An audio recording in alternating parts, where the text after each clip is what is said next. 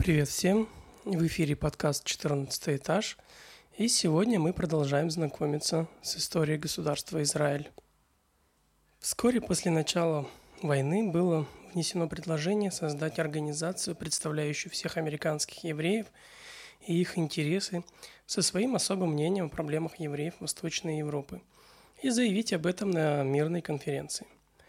Это предложение встретило значительное сопротивление со стороны американского еврейского истеблишмента, объединенного в Американский еврейский комитет.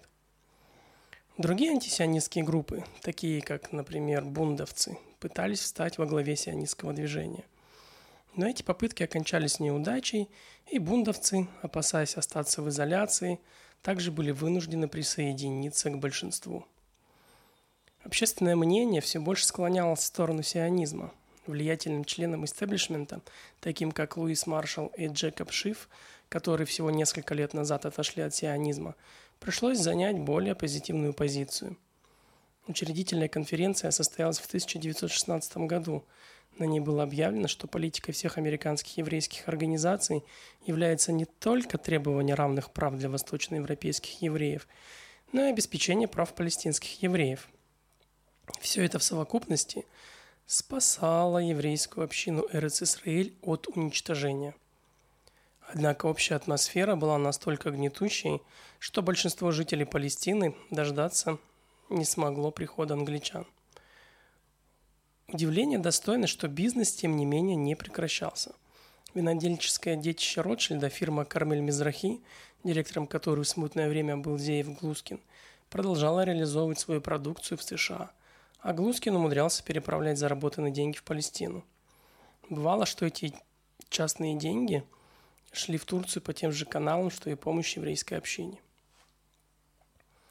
к концу октября 1917 года Аленби созрел для третьего наступления на Газу. Долго думал он над картой Южной Палестины. Он побеседовал с находящимися тогда в Египте Ааронсоном. Информация о турецких частях стекалась к англичанам от евреев Палестины, которые разъезжали по войскам и, представляясь поставщиками продуктов и мелких товаров, считали каждую пушку. Ааронсон позже перебрался в Лондон, а Нили была выявлена и разгромлена – План генерала был таков – четыре дня обстреливать газу с суши и с моря, привлечь внимание турков к этому городу, а самим одним броском взять Бершеву и именно там прорвать фронт. До начала операции туркам подбросили информацию о том, что основная атака предвидится на газу. В ночь на 31 октября 40 тысяч английских войск приблизились к Бершеве. Им противостояли 5 тысяч турков. Наступило утро, началась атака – и город был взят. Одновременно небольшой отряд англичан обошел город и перерезал дорогу на Хеврон, пытаясь создать у врага впечатление, что дальнейшее наступление будет развиваться на Хеврон и далее на Иерусалим. Турки бросили свои подкрепления к Бершеве, и началась упорная битва. Газа осталась без резервов, и в первую неделю ноября 17 года войска Аленби наконец-то ее захватили. Турецкую армию кавалерия преследовала вдоль моря. На прибрежной равнине развернулись жестокие бои. Туркам руководили генералы фон Ланд и фон Крессенштайн и немецкие офицеры. Им удалось отводить войска планомерно, без паники, организуя контратаки.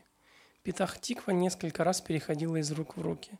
После того, как англичане взяли Яффу, немецкие самолеты-монопланы «Фоккер» бомбили город – Взлетали эти самолеты с аэродрома под Рамли, который намного позже станет международным аэропортом Израиля.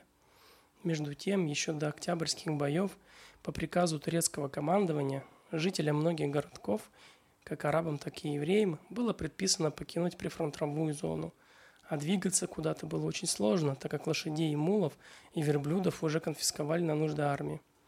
Основная часть перемещенных евреев разместилась в Петахтикве – Часть с трудом перебралась в севернее, в Галилею. Многим пришлось жить под открытым небом. Лишь некоторые пробрались в закрытый город Хайфу.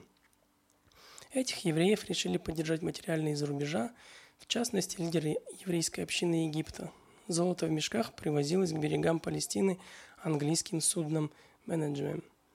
Доставлялось в шлюпках на берег и потом поступало комитету помощи Иешуа через членов Нили – Аленби читал Библию каждый день, пытаясь понять, каким путем следует приближаться к Иерусалиму, чтобы не попасть в западню.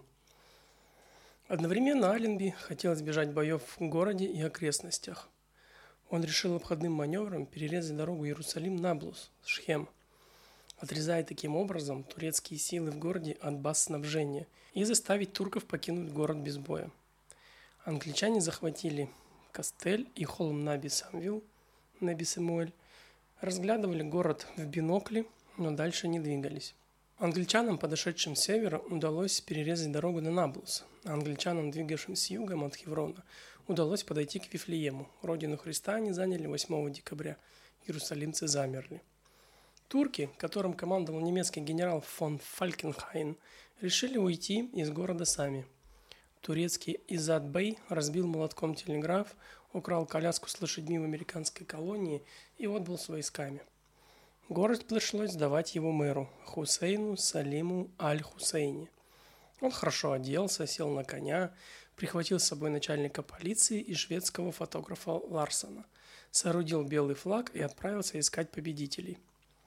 Победители не знали, что они уже победили. Пока мэр Иерусалима собирался, один британский офицер из лагеря севернее города решил добыть яиц на завтрак. Он, как англичанин, уважал English breakfast – Офицер отправил своего повара и одного рядового в ближайшую деревню за провиантом. Эти двое сбились с пути и наткнулись на небольшую группу штатских под белым флагом. Мэр представился и заявил о намерении сдать город. Солдаты почти ничего не поняли и вернулись назад. Озадаченный мэр поехал на запад искать победителей дальше. Он вскоре наткнулся на двух сержантов в шортах не по сезону. Седжвика и Харкомба – разведчиков – Мэр начал сдаваться, и фотограф Ларсон сержантов сфотографировал. Сержанты ключи не приняли, но обещали доложить начальству. Мэр остался ждать на окраине города. Он дождался двух артиллерийских офицеров – Бека и Берри. Офицеры, однако, сильно торопились. Им следовало открыть огонь по арьергарду противника, и они искали этот самый арьергард. Немного спустя появился подполковник Бейли, который после разговора с мэром связался по радио с генералом Шиа – в это время офицеры-артиллеристы Айергард нашли, и единственный бой, который все, все же случился у Иерусалима, произошел на Масличной горе. Турки отступили окончательно. Как раз в это время появился бригадир Уотсон, командир 60-й пехотной дивизии, и мэр начал сдаваться в пятый раз. Уотсон благодушно согласился принять письменную декларацию о сдаче города и осведомился, где он может выпить горячего чая. Декабрь все-таки – Вся процессия двинулась вместе с ним в город по Явской дороге к больнице Шаарей Цадек. Больницей управлял доктор Моше Уолах, религиозный еврей. Он-то и догадался встретить английского бригадира хлебом и солью. Народ посыпался на улицы, евреи и арабы вперемешку. Каждый английский солдат встречался как герой. Между тем приключения мэра города не закончились. Когда к Иерусалиму позже подъехал генерал-майор Шеа, мэр и ему сдался у, баш... у башни Давида в старом городе.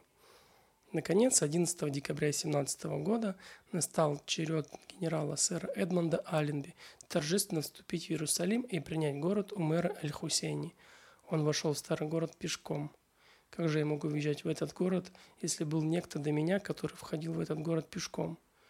Он явился в сопровождении представителей Франции, Италии и США, прочитал тщательно составленную в Лондоне декларацию, которую потом перевели на арабский, иврит, французский, итальянский, греческий и русский языки – все сходились на том, что Аленби был очень импозантен.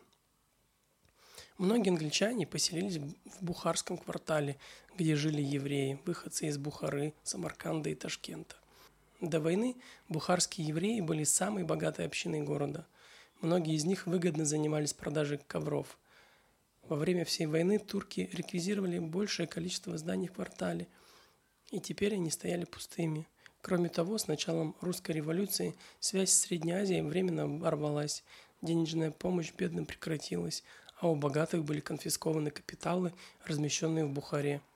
Община, которая селилась в Иерусалиме с 1870-х годов, оказалась в очень стесненных обстоятельствах.